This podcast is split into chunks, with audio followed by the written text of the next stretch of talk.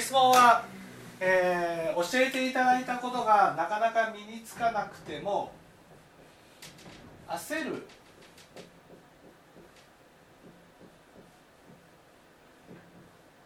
心が減ってきたのはどうしてでしょうか？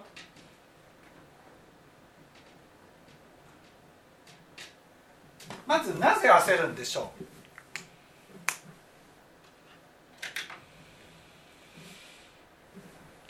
なぜ焦る？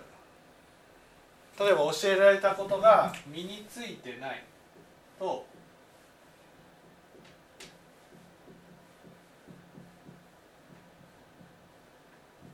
なぜ焦るんでしょう？なんか高いところに立ちたいからですか？できるようになって。うんこれはですね身についてないっていうことは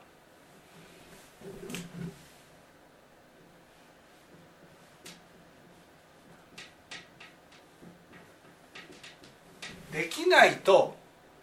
イコールだと思ってるからです。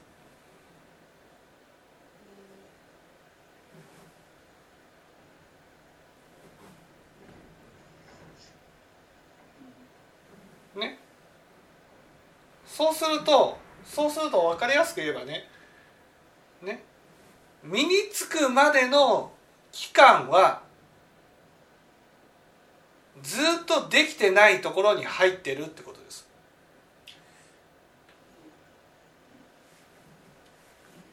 ね。できるかできないかにとらわれてるんです。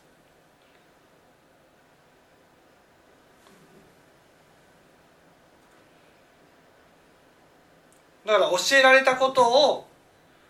その身につけなくちゃ身につけなくちゃ身につけなくちゃつまりできなくちゃできなくちゃできなくちゃできなくちゃできなくちゃって自分を追い立ててる状態が焦ってるって状態なわけで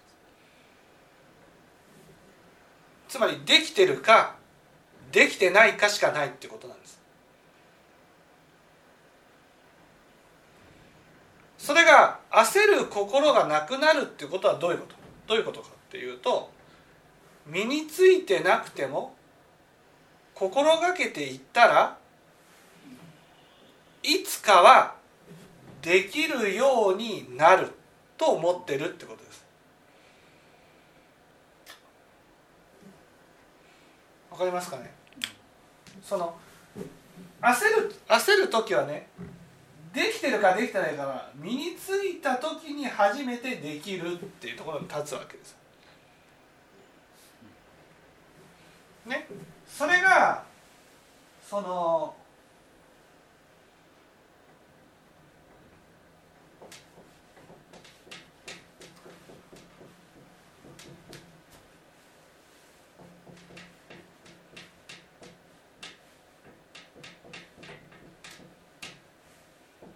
ね心がけていたら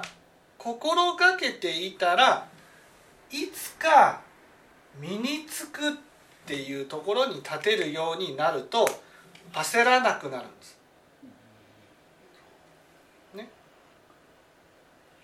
仏教の教えっていうのはね仏教の教えっていうのは例えば菩薩だったらね菩薩のような活動をしていなくても菩薩のになりたいと心を起こした時点でつまり菩薩になりたいと努力を始めた時点で菩薩ではないね。菩薩という明治様に菩薩になってはいないけどそれをそういう人も菩薩と呼ぶんです。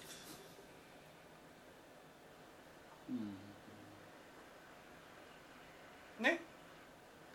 例えばそのほ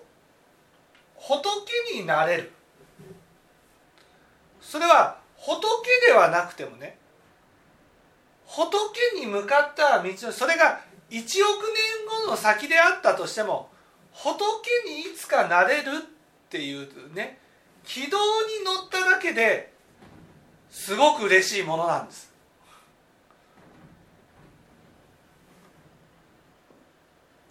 それだけ時間をかければそれだけ努力をすれば身についていくだろう。そう思えたならばそれが身についたのが今じゃなかったとしても心は穏やかな気持ちで折れるってことなんです。だから焦る心がなくなってなくね減ってきたっていうことは自分の中で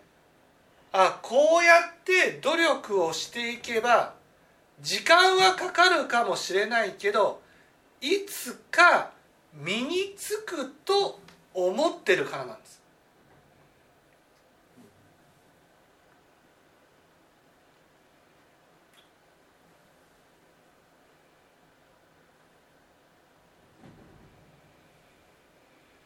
この私が思っているいつかっていうのは、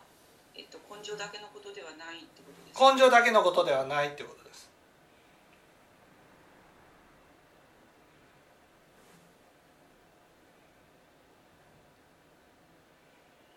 それが仏教的な考え方になってきたってことです。ね、前は焦っていたのは仏教的な考え方じゃなかったからそれは早く身につけて安心したいと思ってたんです。だから安心するために頑張ってたんですよ。それが今はその安心するためにやるんじゃなくてね大事なのは身についたか身についてないかじゃなくてその身につくためにコツコツとね努力していくことなんだ。そのコツコツと努力していくことがたとえ10年かかっても20年かかってもやり続けていくことが大事なんだ。時間がかかってもそこで腐ることなく種をまき続けていくことが大事なんだ。こう思えたらすごく心が穏やかになる。大学受験も一緒ですよ。大学受験でねテストを受けて「ああもう全然全然取れなかった全然ああもうもうもうもうこれで試験受からなかったらどうしよう」みたいなね。こんなふうになるわけですよ。だけどああ一浪しようが二浪しようがコツコツと種をまいていけばいつか合格ラインまでいけるって思うね。そういう気持ちで勉強できるようになったらねその目の前の1回のテストに一喜一憂することなく日頃の種まきを一生懸命やり続けていくようになる。それはたとえね目指した大学に合格できなかったとしてもねそこに腐らずにまた来年頑張って勉強していこうかっていうふうに思えるのでね。それはいつか合格できる。種をまき続けていけばそれと同じようにね仏教で教えていただいたことも時間はかかるけどいつか身につくんだな種をまいていけば因果の道理なんだから身についていくんだなって思えたらそんなに落ち込むことなくね焦ることもなくたとえ死がやってきたとしても死んでからも心がければいいじゃないかっていうふうに思えるってことです。何十年かかろうが何百年かかろうが治るまで続けていくいけばいいんだと思えたら焦る心が減るんですそう思えた時点でそれはね例えば身についてはいないけど身についているのと同じと仏教では見なすんです。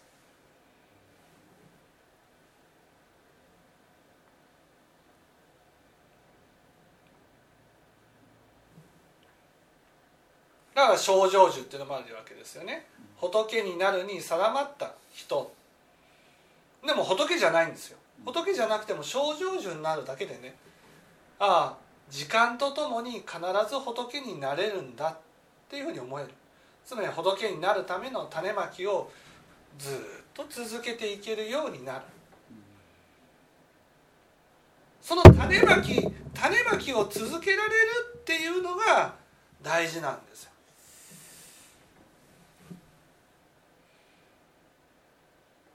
なんか親鸞会ではね信心欠如した阿弥陀仏に救われて症状樹なんだ。症状樹やりません。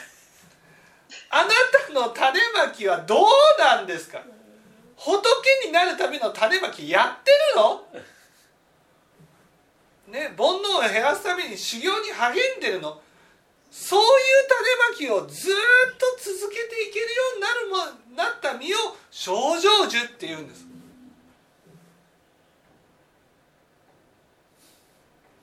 それはねもう私は何も変わらないし種まきもしないけど症状樹なんだ。んなことにはならないんです。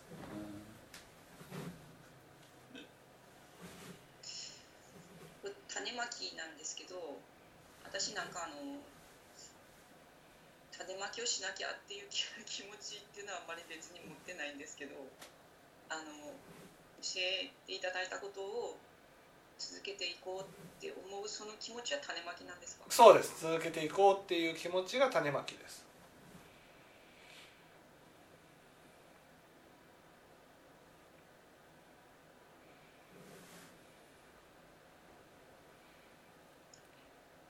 これあのその種をまいていこう種まきをしていこうっていう心を持続ずっとさせていく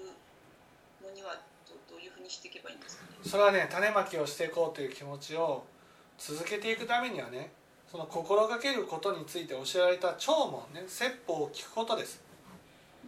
定期的に。で、えーだから仏教同じ話を聞けって言われるじゃないですか。自分の中で心がけることについて教えていただいたものを何回も何回も聞いてね定期的に聞いてそして改めてこれを心がけていこうっていうふうにね思うことが大事なんです。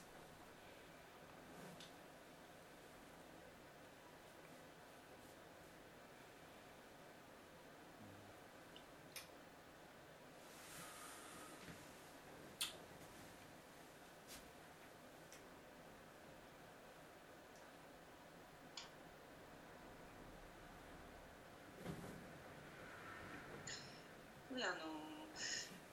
うんやがてその私だっていつかは死にますわね。はい。当たり前ですけど。とそのやはり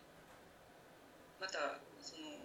生まれたらまた仏教を聞いていきたいっていう思う気持ちはまあ聞いてる人みんなそう思うと思うんですけど。はい。もうなんかやはり五章の一大事な話とかお聞きするとやはりなんか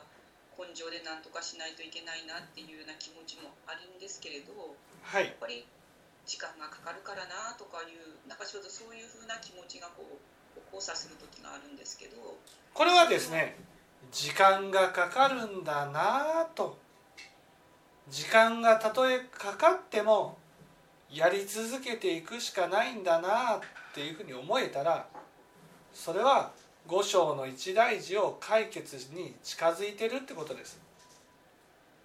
結局五章の一大事ってね例えば身についていないのはできない焦焦る。焦るっていうのはできない自分を自分自身が否定してるんです。ね、できない自分を否定してる。つまり自分で自分を否定してる。自分で自分を否定していることから地獄が満たす満たされるわけです。だから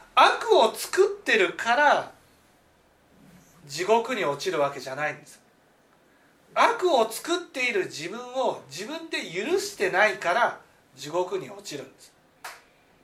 どんなに悪を作っていたいたとしてもねそんな悪を作っている自分を自分自身が許せるようになったら、ね、地獄に落ちることはないんです。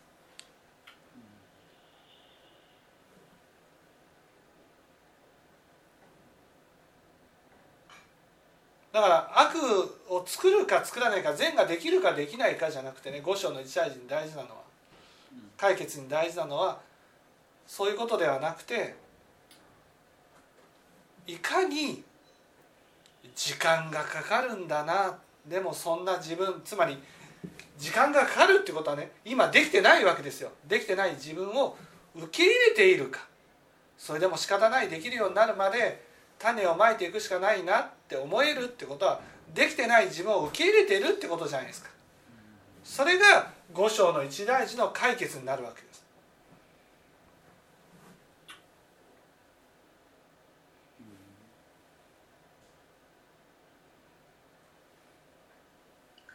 その会ができてないなって私はやっぱり思いましたね。やっぱ忘れちゃうっていうか、うん、いつもなんかその人を責めたりした後にあのあまた責めてしまったとかいうふうに思うので責めてるその最中にああ私責めてるなっていうのはあまり思ってこなかったなっていうのは思いますね。